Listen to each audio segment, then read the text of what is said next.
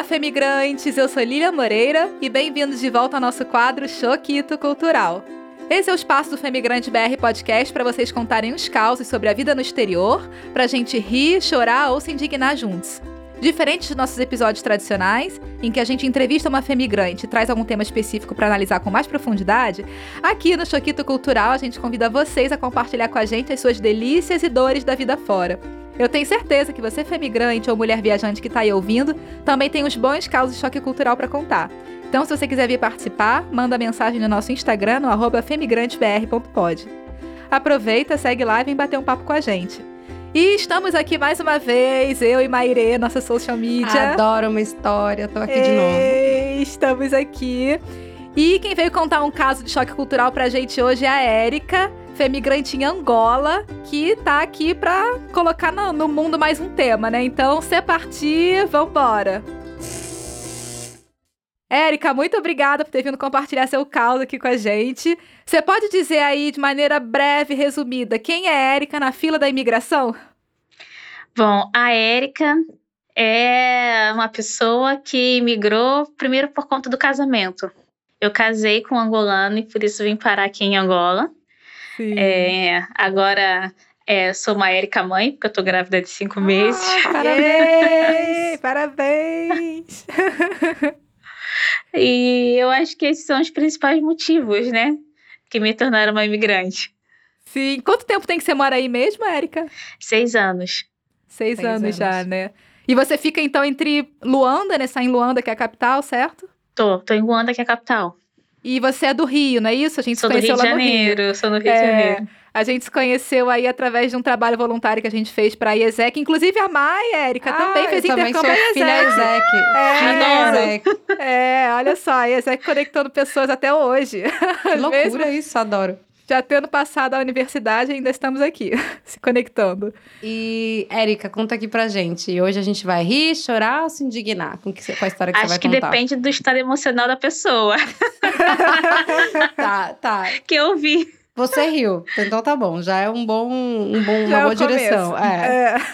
Então conta, Érica, o que que tá te incomodando aí? O que que tá pegando? Assim, tem uma questão que sempre foi uma questão desde que eu me mudei, que é fazer novas amizades. Hum. Porque, uh, bom, o primeiro ponto é que eu não vim a trabalho, né? Então eu vim porque eu casei e arranjei trabalho depois. E aí você fica primeiro com uma, um saudosismo muito grande dos amigos que você já fez durante Sim. a vida inteira, né? Com apego a essas pessoas. A distância. E você acaba criando um pouco de, de dificuldade, pelo menos eu eu tive de fazer novos amigos. Mas quando eu falo novos amigos, estou falando amigos mesmo. Assim, não tô falando. Eu já conheço muitas pessoas aqui, mas eu tenho muita dificuldade de me abrir com essas pessoas. Então Nossa, eu tenho Erika, assim. Eu também, me identifico, Estamos... me identifico. eu acho que aqui é um triângulo e tá todo mundo na mesma página. Não, e aí o meu esposo me cobrava muito isso no início. É, ele ficava, nossa, você tem que fazer amigos, você tem que fazer amigos. Eu explicava para ele que fazer amigos não é que nem fazer um bolo que tem uma receita. tem uma receita, né? Você mais tem que... cultura, né? Exatamente. O meu trabalho me possibilitava conhecer muitas pessoas, mas eram relações muito superficiais. Então, eu não conseguia estabelecer amizades profundas. Era uma, é uma dificuldade hum. que eu tenho, na verdade, até hoje. Eu tenho pouquíssimos amigos, assim, que eu posso contar nenhuma mão. E mesmo assim não preenche a mão toda. Ai, tamo junto. E, e isso para mim talvez seja o meu maior peso emocional aqui. Porque a família, mal ou bem, eu consigo sei lá, já me acostumei em estar longe da minha família, mas eu sinto falta de ter amigos assim da vida que você pode ligar e falar assim: olha, o que, que você está fazendo agora? Vem aqui pra minha casa. Sim! É, é, deixa Cara, eu sair. A espontaneidade, assim. né? A espontaneidade. Gente, eu sinto muita falta dessa espontaneidade, Érica, porque aqui eu tenho bons amigos também, pouquíssimos, mas tenho, mas a gente tem que marcar as coisas. Cara, assim, uma semana de antecedência, olhe lá, até mais, sabe? Então, às vezes você tá ali numa bed, acordou mal, sabe? Precisa de um colo e não tem ninguém, porque as pessoas estão fazendo a vida delas, não sei o quê. E eu sinto muita falta disso também. Nossa. Ai, nem fale, gente, porque esse negócio de. Eu ainda falo que é complicado no outro idioma, ser engraçado, já corta metade das habilidades de você conseguir, não sabe, uma piada, um contexto cultural, ou até alguma coisa, sei lá, alguma coisa de um programa de TV que a gente pode zoar, sei lá, Xuxa, sabe? A gente vai falar da Xuxa, você vai se identificar, você vai Sim. conseguir conectar, sabe? E está em outro país, quem é a Xuxa desse país, sabe? Ou quem é qualquer outra referência chiquititas, já que ser. Alguma coisa assim. E é, é mais difícil mesmo. E essa espontaneidade também é um negócio que, mesmo a cidade sendo menor do que a cidade de São Paulo, imagino que as cidades também onde vocês, não sei se Luanda é tão grande quanto é o Rio de Janeiro, mas aqui Barcelona é um, é um, um cocôzinho super pequenininho, é muito, não, nem se compara com São Paulo, né? E mesmo assim, a espontaneidade é um negócio que é, é mais complicado mesmo, né? Nossa. Vai saber por quê. E você tá num país que fala a nossa língua, né, Érica? E mesmo assim, E mesmo assim, tem as barreiras, é, né? por exemplo, o- os primeiros amigos conhecidos que eu fui fazendo foram os amigos do meu esposo. Uhum. que eu tentei me enturmar, né? E ah, é claro que nós temos amigos que convivem conosco, que temos um convívio social, só que uma coisa que eu despertei é que os amigos do meu esposo, por mais que eu me esforce, são amigos do meu esposo. Sim, Sim. sim. É, não, não são os meus amigos. Na hora que uma coisa assim que eu queira desabafar, sei lá, imagina que eu queira falar alguma coisa até da minha relação. Claro. Eles são amigos do meu esposo. A prioridade é dele, né? Ele chegou A primeiro. prioridade é dele. Então, eu tenho que. me- E assim, desde o início, eu, fi- eu, por exemplo, tem muitos brasileiros em Angola. Uhum. Mas eu tenho zero, não vou dizer zero, mas eu tenho o mínimo de contato possível com brasileiros. A minha rede ela é muito mais com os angolanos mesmo. Porque por uma série de razões. Eu acho que quando a gente está num outro país, a gente tem que se jogar na cultura do que a gente está inserida. Hum. E assim, eu tenho uma amiga assim que eu posso dizer que é minha amiga, que inclusive virou minha sócia, Angolana? e angolana, só que é, por exemplo, essa minha amiga, ela é uma pessoa muito popular. Hum. Ela conhece todo mundo, então eu sei que eu não sou a única amiga dela. Então ela, ela tem aquela agenda cheiaça, né? Vários compromissos, vários Ela rolês. sim, tem vários rolês, várias coisas, vários grupos. Uhum. e eu tô mais fechada. Então, isso é algo que para mim ainda é um peso assim muito, muito, muito grande. Eu, sinceramente, é, é algo que me dói bastante não ter meus amigos próximos, né? É, é difícil, mas eu queria saber, Érica, para as pessoas locais aí em Angola, como é que elas pensam a amizade? Eles imaginam, eles percebem uma amizade da mesma forma que a gente no Brasil considera um amigo? Ou tem alguma diferença que você percebeu? Eu acho o angolano até mais conectado do que do que nós com os nossos amigos, porque por exemplo, eles gostam muito de falar ao telefone. Hum. Então os amigos aqui se falam toda semana, estão sempre conversando, sempre Hum. marcando coisas. Por outro lado, eu sinto também que tem alguns grupos que são muito fechados. E eu acho que o fato de eu ser estrangeira também tem um peso aí. Porque, Ah, assim, é, você acaba não entendendo todas as piadas, Sim, você é. não tá. Né? E aí, por exemplo, quando meu esposo tá com os amigos dele. Pô, eles são amigos muitos anos antes de eu conhecer o meu esposo. Então, às vezes, eles estão numa rodinha conversando sobre alguma coisa que eu tô totalmente desconectada. E às vezes é até desconfortável, porque, por exemplo, quando a gente namora com um brasileiro, mesmo que a gente não tenha crescido com esse brasileiro, para nós é mais fácil se conectar ao mundo dessa pessoa e descobrir até as coisas do passado, Sim.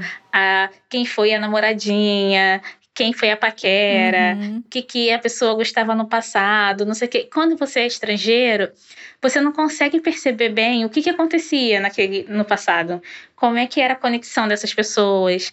E às vezes parece que você tá meio assim, é meia bobona da história, entendeu? Que tá ali Sim, É, viajando na maionese. Por mais que você esforce, é difícil você perceber o contexto. sim. Não, viaja mesmo. Viaja mesmo, É. fica viajando. E essa questão que você falou das piadas, Érica, eu lembro que eu li um artigo há um tempo atrás que falava sobre o senso de humor compartilhado sendo um dos fatores mais importantes para criar conexão entre as pessoas. Agora eu não tô lembrando aqui, mas eu vou deixar o link na descrição do episódio.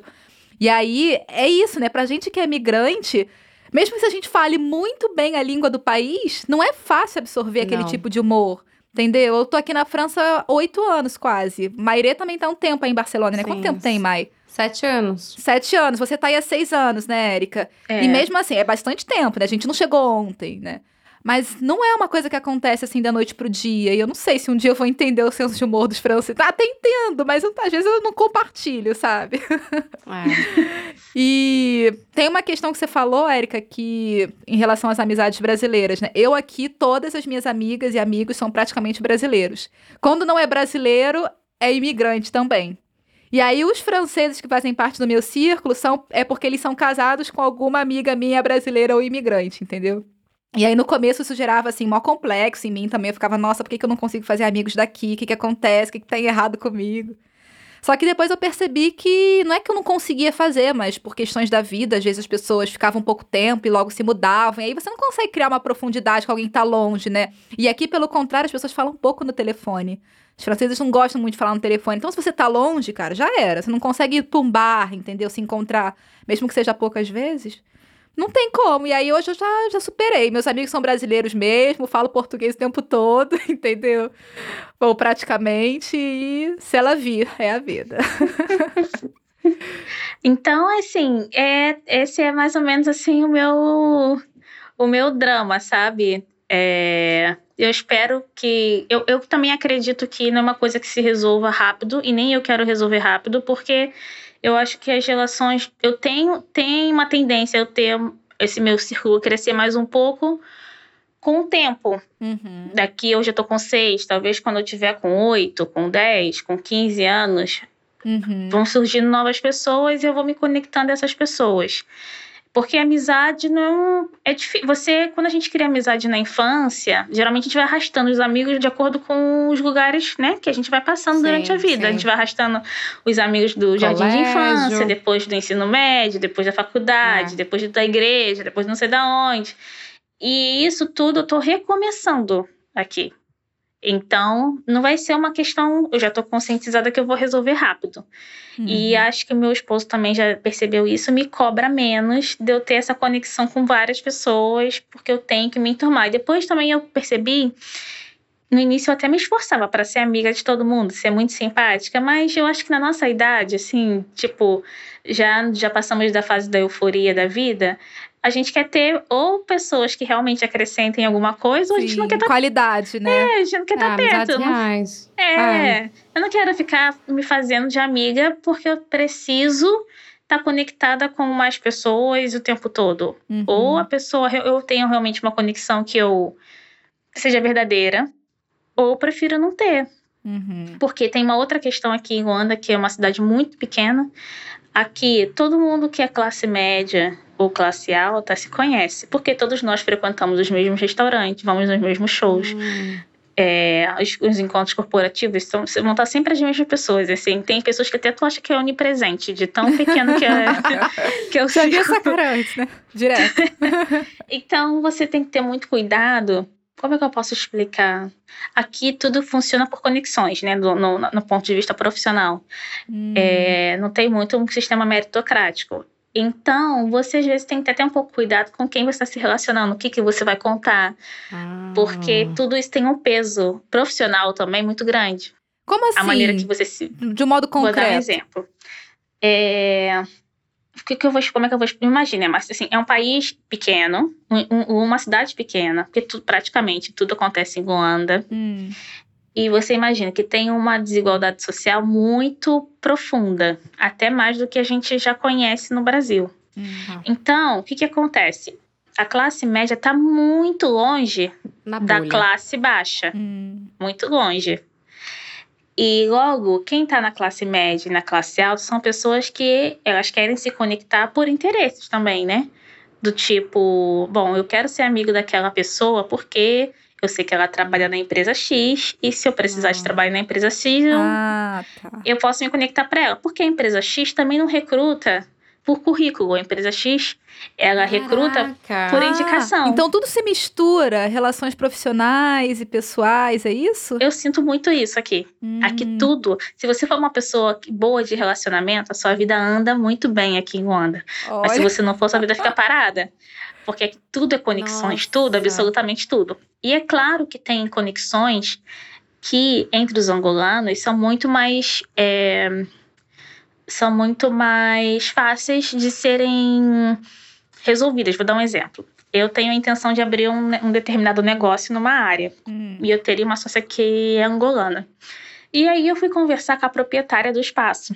Hum. E eu sinto que, que a proprietária do espaço que eu precisava para abrir esse negócio, ela é nacionalista, o círculo Hum. dela é de gente de classe alta. Tá. Hum. É, então, ela, tipo, quando eu fui falar com ela, a sensação que, que eu tive é que ela tava pensando, tá, quem é essa brasileira que chegou aqui e quer se conectar comigo?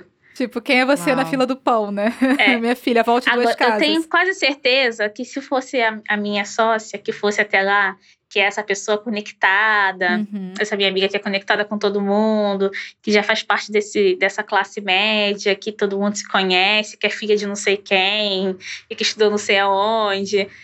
A abordagem, a, a- a- o retorno dessa pessoa seria outro. Hum, entendi. Isso aqui conta muito. A maneira que você se vende, a maneira que as pessoas te veem. Tudo isso é muito relevante. E tem algum fator também com relação a gênero, por exemplo, se há uma mulher imigrante ou se é um homem imigrante, ou, ou mais ou menos isso rola nesse mesmo esquema?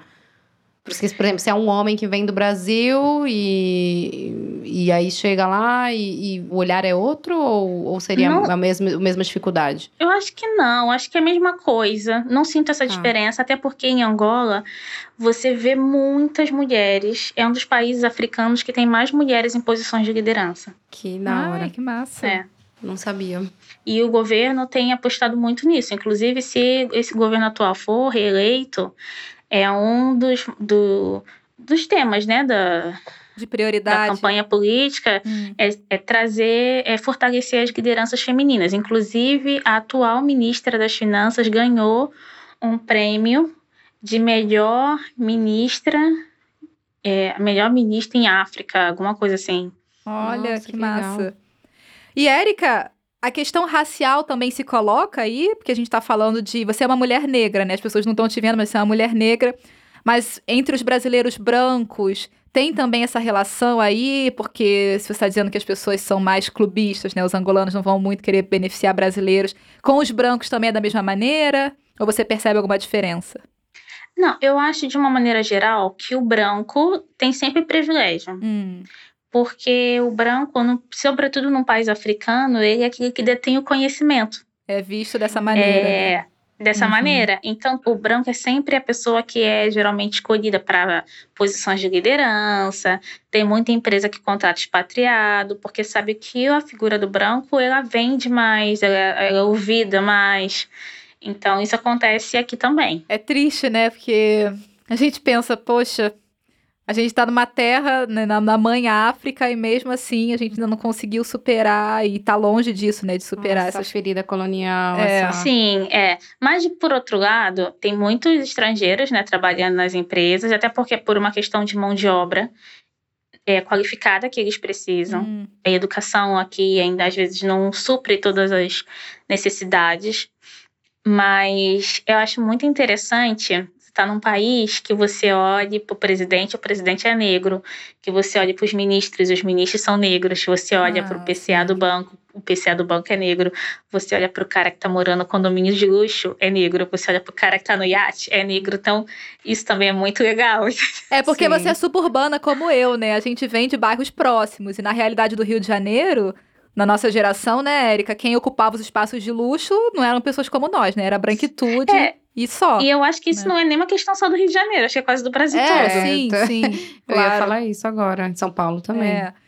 E aí a gente é gratificante, pelo menos, ver um pouco dessa, dessa igualdade chegando em alguns espaços, É. né, na política. Eu tive em alguns países da África também e, e- e você fica contente, né? Que bom que eu tô chegando aqui nesse espaço e que não tem só gente branca nas lideranças. É. Agora, mas eu também sinto que existe um colorismo muito grande, Hum, por exemplo. Ah, É, eu-.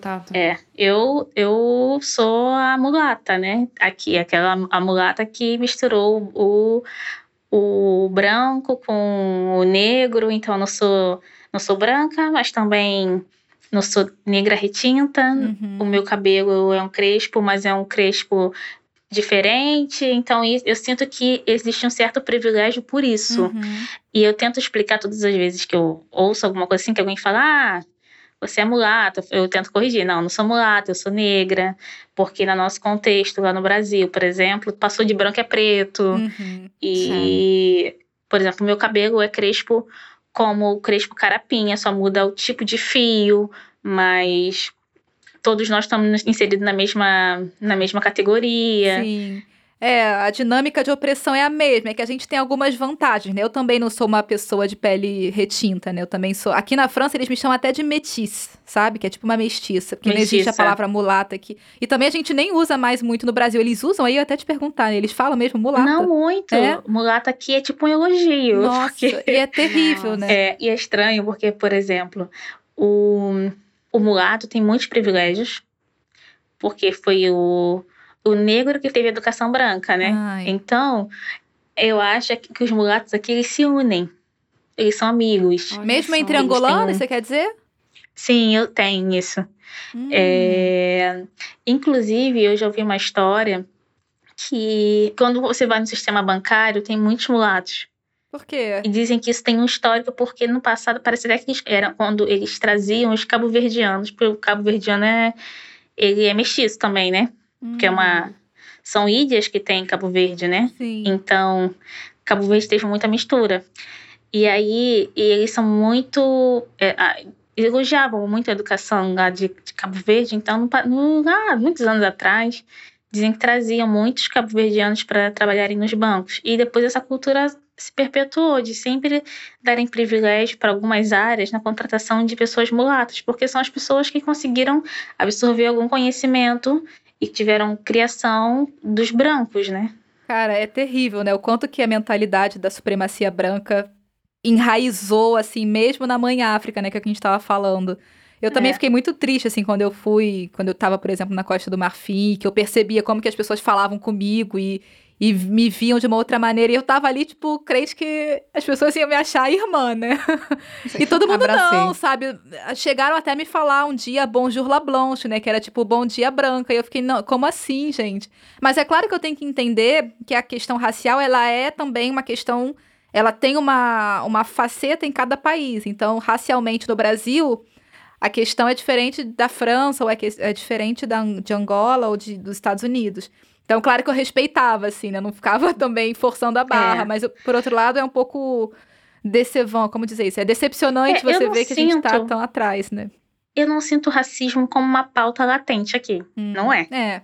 Hum. Não tão longe. E os amigos que eu tenho aqui dizem que a primeira vez que eles sentiram o racismo na pele foi no Brasil. Quando eles foram visitar o Brasil ou quando eles viram algum É, brasileiro quando, aí? não, quando, quando foi não, pro quando Brasil? eles foram visitar o Brasil.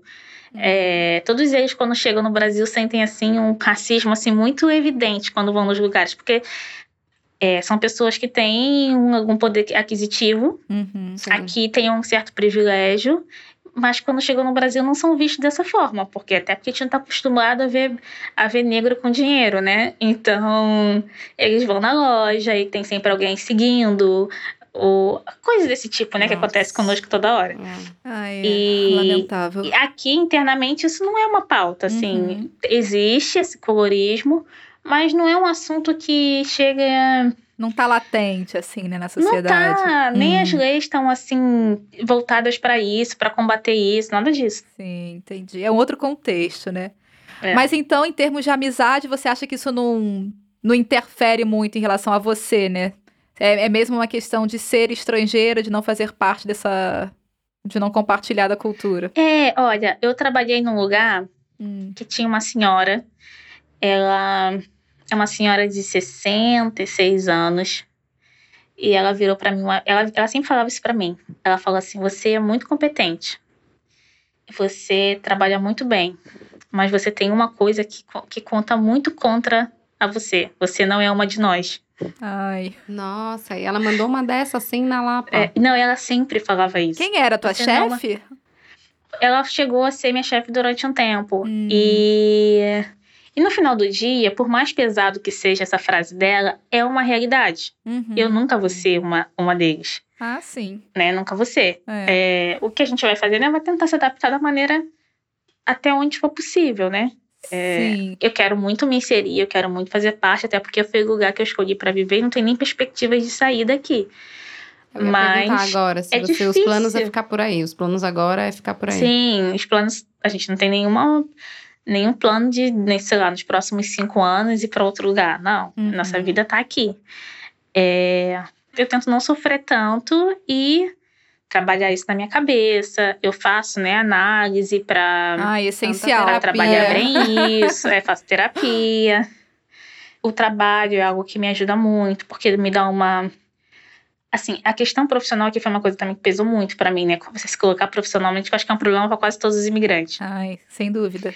Mas para mim é muito importante ter uma importância no meu trabalho, né? Tipo assim, eu me senti, não se eu me senti importante, sentir que o meu trabalho é valorizado de alguma Valorizado. forma, sentir que o que eu estudei faz algum sentido, Claro. e isso é outra dificuldade. Mas eu não tenho dúvidas que hoje meu estado emocional está muito melhor trabalhado do que no início, porque no início eu chorava muito, por vários motivos. Inclusive eu pensava, meu Deus, o que, que eu fiz da minha vida? É, eu mudei minha vida inteira. A Nossa. gente Não se cobra consigo. muito, né? A gente É. se cobra muito. É muito louco isso, né? De a gente achar que a gente tem que também É. virar uma chave em um ano e ter as amizades de infância que a gente tinha quando tava lá, o emprego que a gente tava lá. É, E aprendi a lidar melhor com a solidão também. exato. Você aprende a lidar melhor com você mesmo. Então hoje eu sou uma pessoa muito mais solitária, consigo passar muito mais tempo sozinha É. do que antes. Antes no Brasil eu tenho meu tempo preenchido. É, eu eu também. não tenho muito. Eu também Agora virei essa não. chave.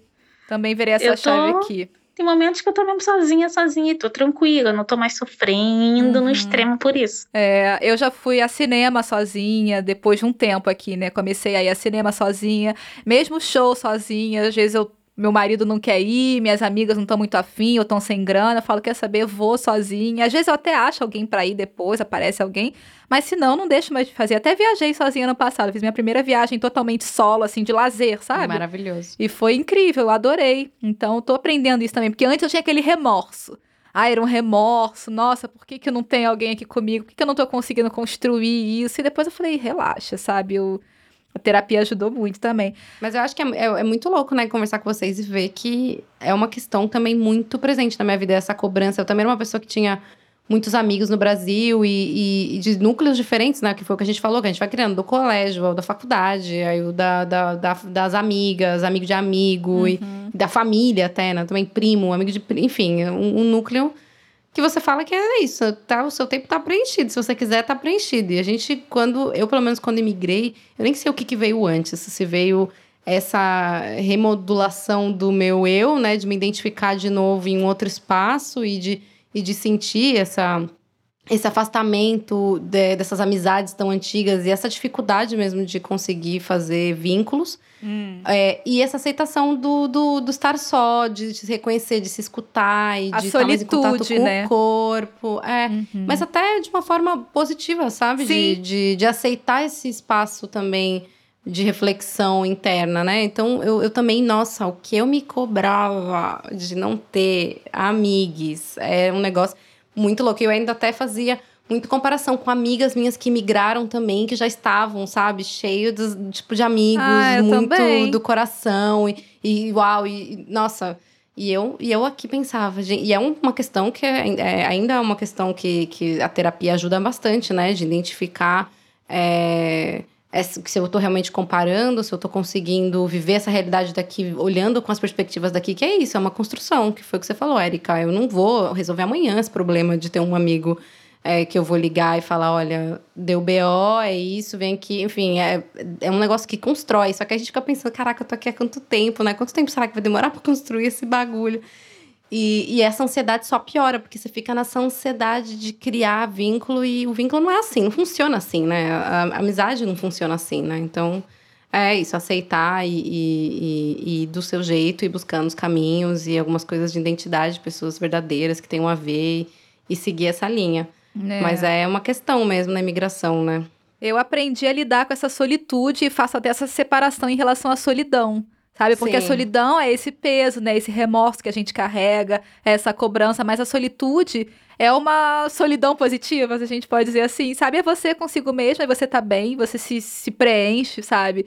E você se é suficiente para aquele momento ali contigo. Mas o que eu acho importante a gente colocar é, aqui é que a capacidade de fazer X amizades, né, mais ou menos amizades, não é um fator que vai, um indicador, né? Não é um indicador do sucesso da nossa integração. De êxito, né? exato. Porque isso eu pensava que era muito problema. Eu falava, caraca, não tô conseguindo, então minha integração não está bem. Minha integração, adaptação, enfim, o termo que a gente quiser usar, né? O termo menos problemático. A minha integração, adaptação não está bem concluída, não está bem realizada. E hoje eu já. Já abstraí. não sei se faz sentido para vocês também, mas agora é assim. É. Não, faz total. Bom, então é isso, gente. Esse foi mais um caso de choquito cultural que nós femigrantes vivemos aí nas nossas andanças pelo mundo. O Femigrante BR lança episódio a cada duas semanas, sempre aos sábados. Então, se você está ouvindo pelo Spotify, clica no sininho para receber notificação logo que sair episódio novo. Ou se você usa outra plataforma, se inscreve aí no nosso feed pelo teu aplicativo para receber as notificações e não perder nada. Se você gostou, deixa cinco estrelinhas aí na Apple Podcast ou no Spotify, que agora também tem essa opção, e compartilha o link desse episódio aí bastante nas suas redes sociais. Dá essa força pra gente, que assim as plataformas entendem que vocês curtem nosso trabalho. Se você quiser se tornar apoiadora ou apoiador do Femigrante BR, você pode financiar nosso trabalho com o valor de um café. Não precisa criar cadastro e não toma nem dois minutos. É só ir no buymeacoffee.com.br femigrantebr e escolher a modalidade de apoio que você preferir. O link tá aqui na descrição do episódio, assim como os nomes das apoiadoras. Entra lá e não esquece, vem contar o seu choquito. A gente te espera aqui.